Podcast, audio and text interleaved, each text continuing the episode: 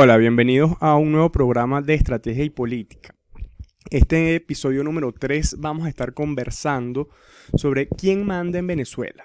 No sé si recuerdan aquella época, aquella, aquella serie de la época de los 80, ¿Quién manda a quién? Aquí, así se tradujo en Venezuela, ¿Quién manda a quién? Era una serie de, eh, de comedia, de, le interpretaba Tony Danza y no recuerdo el nombre de los otros actores.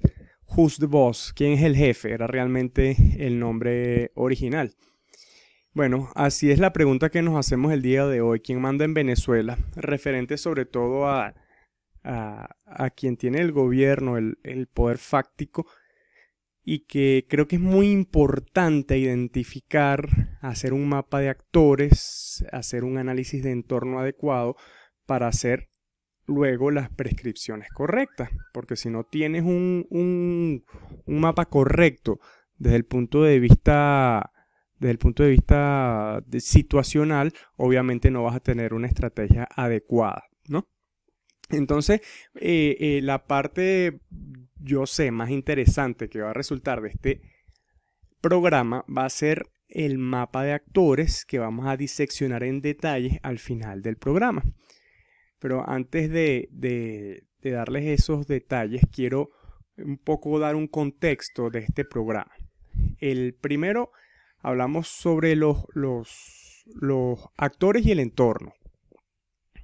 No me voy a extender mucho sobre, sobre anécdotas en cuanto a la, la, importancia de conocer el entorno y los actores, sino más bien vamos a citar un, un clásico que es el arte de la guerra de Sun Tzu, que una de, las de las máximas principales que él señala es quien se conoce a sí mismo y conoce al enemigo no tiene que temer por una, por una derrota.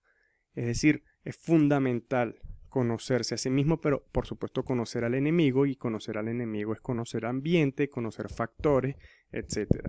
Y siempre se lo recomendamos a los clientes, no importa lo bien hecho que esté su plan de negocio si usted no está tomando en consideración el factor de entorno, está caminando a ciega, con el riesgo que eso, que eso implica, por supuesto.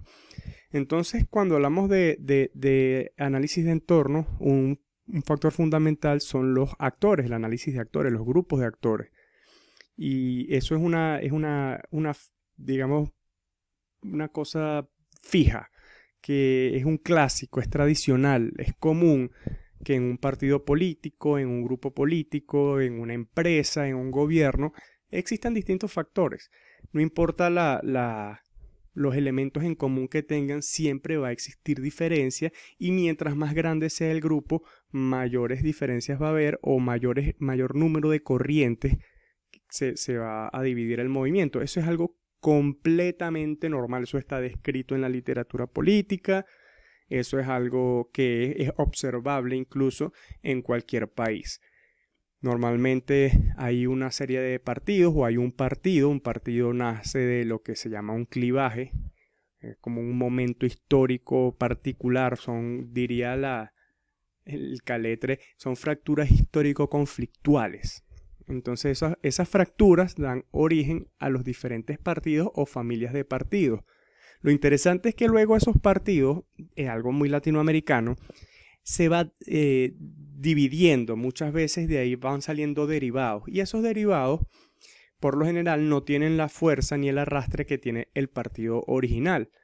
Eh, lo vemos, por ejemplo, con Acción Democrática, con COPEI, con, con incluso con, con los movimientos originales del chavismo y también en otros países latinoamericanos, en México, en Perú, hay partidos tradicionales originarios que han tenido divisiones o derivaciones y esos nunca llegan, llegan a tener el arrastre por lo general que tiene el partido original. Y señalamos esto porque esas divisiones eh, eh, normalmente vienen a raíz de las diferencias, de esas fracturas, que es la fractura que todo el mundo está esperando del gobierno y por eso este, este, este programa lo estamos dedicando a este tema. La gran fractura o la fractura, cuando llegue esa fractura, cuando llegue esa división, va a ocurrir esa división, eh, quiénes se van a dividir. Por eso es que eh, queremos citar este caso porque pareciera que todos los, los escenarios derivan siempre en la misma conclusión. Esto va a cambiar o se va a abrir una transición cuando existe una fractura en el bloque hegemónico. Entonces, bueno, vamos a, vamos a revisar ese bloque hegemónico, quiénes son, vamos a hacer una disección y por eso estamos conversando de este tema. Eh, es, común, como decía inicialmente, ver ese tipo de divisiones en, en, los distintos grupos políticos. Uno, un trabajo reciente que hicimos eh, sobre los gobernadores y los alcaldes en Venezuela en los últimos 20 años, encontramos un elemento fijo que todos los gobernadores y alcaldes, no importa que fueran, y de hecho ese fue el, el caso de estudio, no importa que fueran del mismo partido, siempre tenían relaciones de tensión y de confrontación y competencia. Por ejemplo, el alcalde de, de Valencia con el gobernador de Carabobo, el alcalde de, de Iribarren en Barquisimeto con el gobernador de Lara, eh, el alcalde de Caracas con eh, la alcaldía mayor, cuando hace unos años todavía podía ser, digamos, eh, de elección o de, sobre todo en los casos de elección popular. en las principales ciudades, estamos hablando de Maracaibo, Barquisimeto, Valencia, pero el estudio fue mucho más, mucho más exhaustivo. Fueron todos los, todos los estados y todas las ciudades y, el, y, la conclusión era la misma. No importa que fueran del mismo partido, habían diferencias y confrontaciones. Todo esto se los comento porque eh, no es algo único que exista en el chavismo esa confrontación y esa competencia. Eh, también, lo señalábamos, no es único de, de, la política en Venezuela. Hay una serie excelente que yo Digo que ese es el resumen de, del príncipe de Maquiavelo y todas las, enseñanzas de Maquiavelo hecha serie de televisión que es The House of Cards. Una, una, serie interpretada que es productor y creo que también director y creo que guionista, eh, Kevin Spacey. Es excelente, excelente cómo retrata la política de los Estados Unidos y en general es una clase de política, de realpolitik esa serie. Cuando puedan, véanla porque tiene varias temporadas, porque, bueno, cada, cada, cada capítulo es una pieza realmente. Y allí, bueno, se, señala, por ejemplo, que el, creo que es demócrata, el, el, personaje principal que lo interpreta Kevin Spacey, siempre tiene relaciones de tensión y de confrontación y hacen juegos y hacen alianzas y hacen, por supuesto, se presentan traiciones de acuerdo al, al marco contextual a, la coyuntura que se está enfrentando, por lo general si son primarias o, algún juego especial en el Senado, siempre se presentan ese tipo de zancadillas y de confrontaciones y esto es algo común en la política.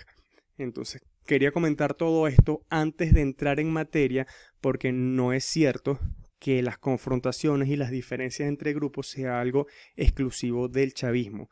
De hecho, el chavismo ha sabido eh, ser hermético en cuanto a las confrontaciones y por supuesto siempre las van a negar, las van a disimular, las van a pulir, pero son diferencias que están allí, son diferencias muy profundas porque además un elemento que es fundamental y con esto cierro esta primera parte, tener en, consideración que los elementos que unen y desunen es eh, lo que eh, se llama Cerroni, era un, un teórico italiano que habla del partido programa y el partido aparato. Entonces el partido programa era los elementos programáticos, ideológicos que definían un partido y el partido aparato era el, el efectivamente el aparato para ganar elecciones, para mover todo el, todo el partido.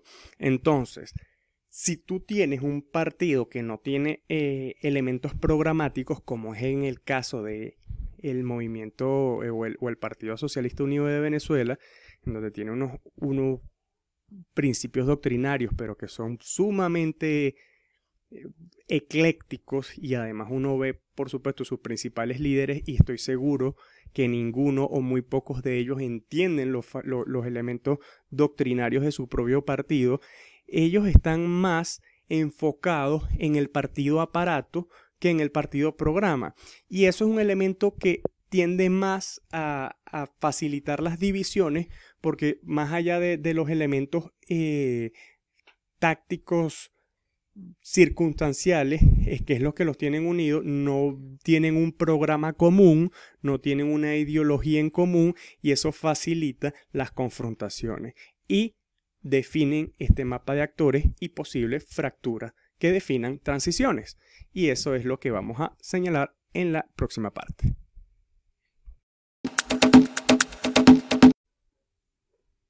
Ya estamos de vuelta en esta parte final, segunda parte y parte final, para continuar con este análisis de actores. Ya en esta parte sí vamos a entrar en detalles diseccionando quién es quién, quién manda a quién, quiénes son los actores relevantes en este, eh, en este escenario venezolano.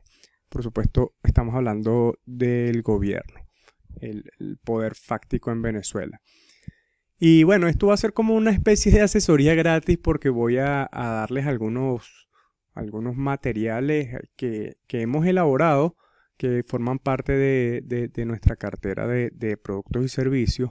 Y quiero, quiero leérselos antes de, entrar en detalle cómo nosotros eh, expusimos este, este trabajo.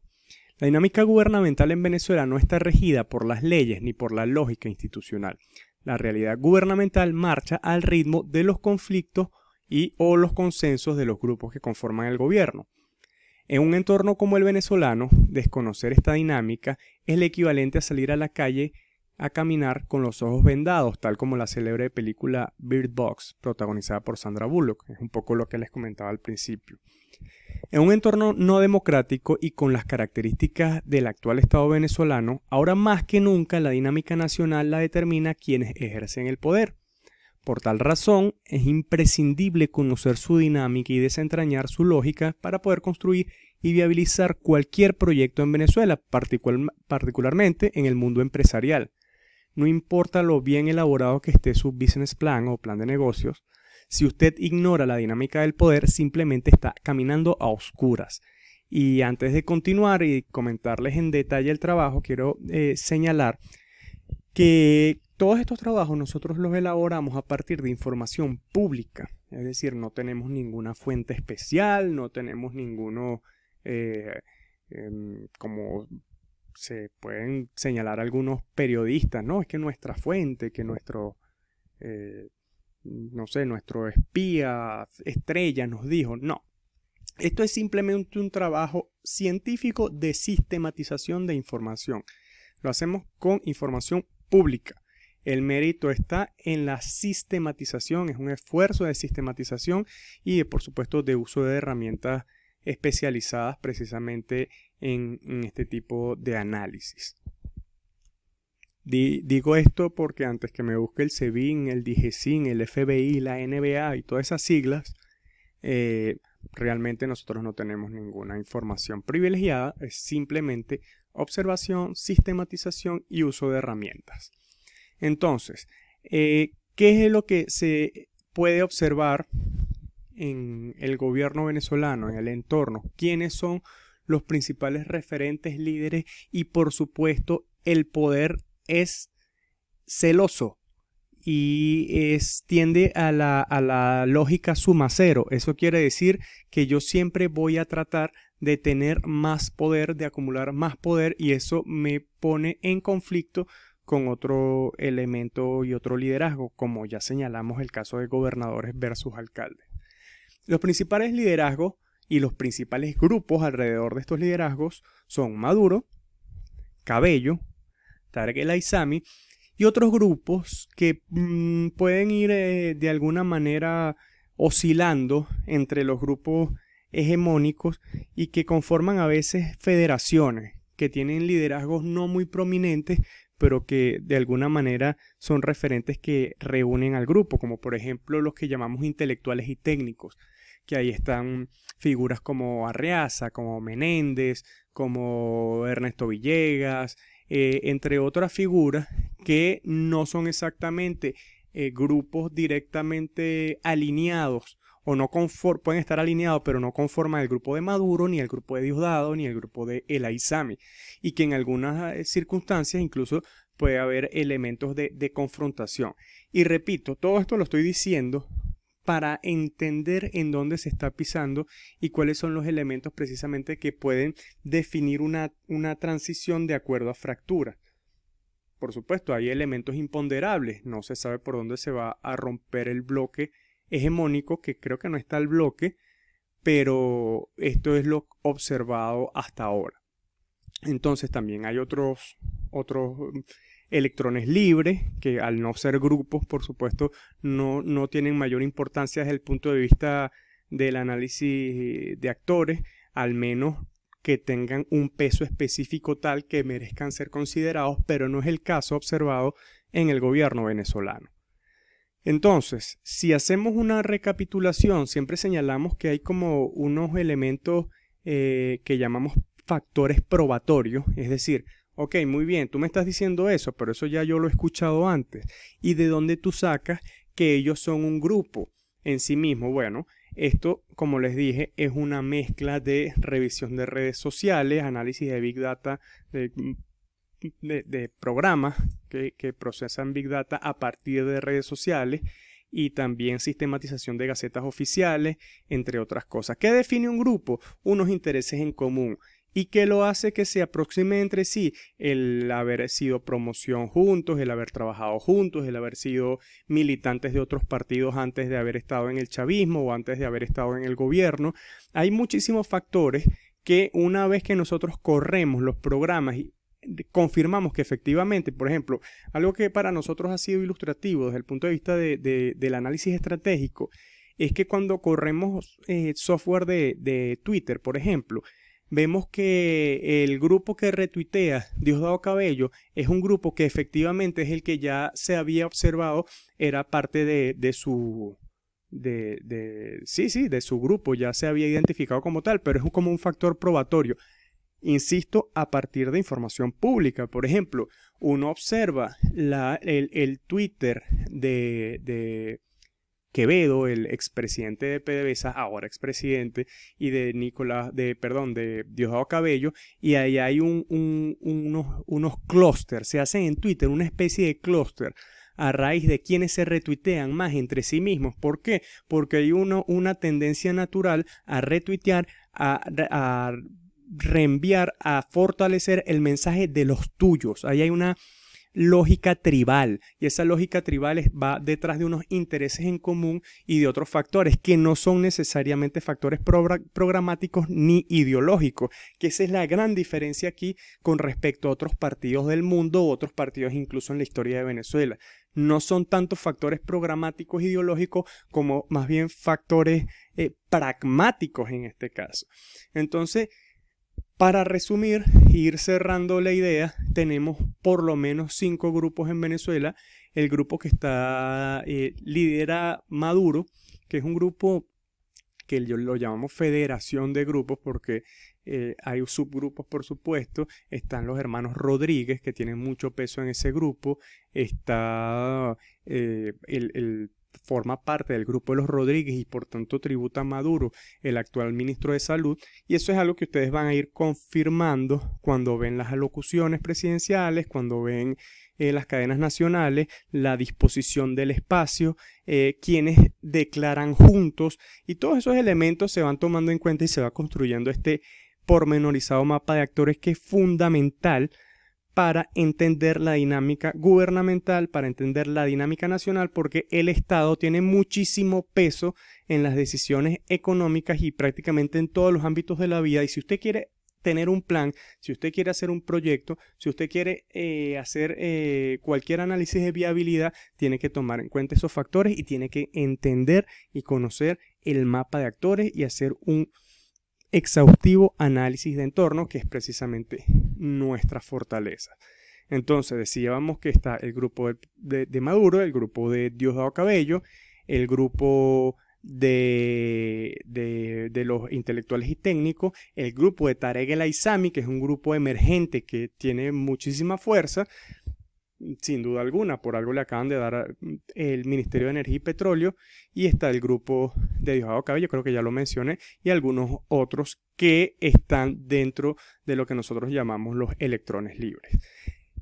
Este análisis, que es más allá que es más, es más estratégico que táctico y situacional, porque creo que define las cosas más allá de una, de una mera coyuntura de lo que está pasando. Fíjense que esta semana no decidimos dedicar al programa a temas sobre el tapete, sino temas que, impactan más allá de lo que sucede hoy, de lo que sucede esta semana, sino más bien lo que puede definir el camino histórico de una transición, porque precisamente eh, queremos cerrar con este mensaje.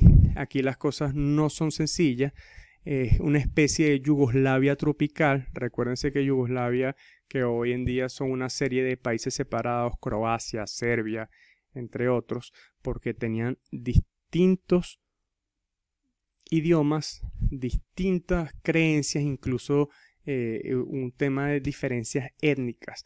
Entonces nosotros no tenemos esa complicación religiosa ni étnica ni eh, idiomática, sin embargo tenemos unas diferencias muy, muy, muy marcadas entre grupos con intereses distintos entre grupos y eso es lo que hace que no se pueda tener un interlocutor válido a la hora, a la hora de una transición, sino muchos interlocutores saboteándose entre sí y eso es lo que hace compleja la transición, porque no es un solo grupo. Entonces, eh, eso hace que eh, la, la viabilidad política de una transición se complejice, no va a ser una salida de fuerza, no va a ser una salida rápida, es algo que nosotros venimos insistiendo y que creo que los Estados Unidos lo entendieron y por eso su, su propuesta. Eh, nos despedimos con este mensaje, tenemos muchísima complejidad política, esto no va a ser una salida rápida y en la medida que nosotros lo entendamos nos vamos a acercar más a una transición necesaria para el país. Recuerden, esto es estrategia y política. Somos analistas, no comentaristas. Nos vemos en la próxima.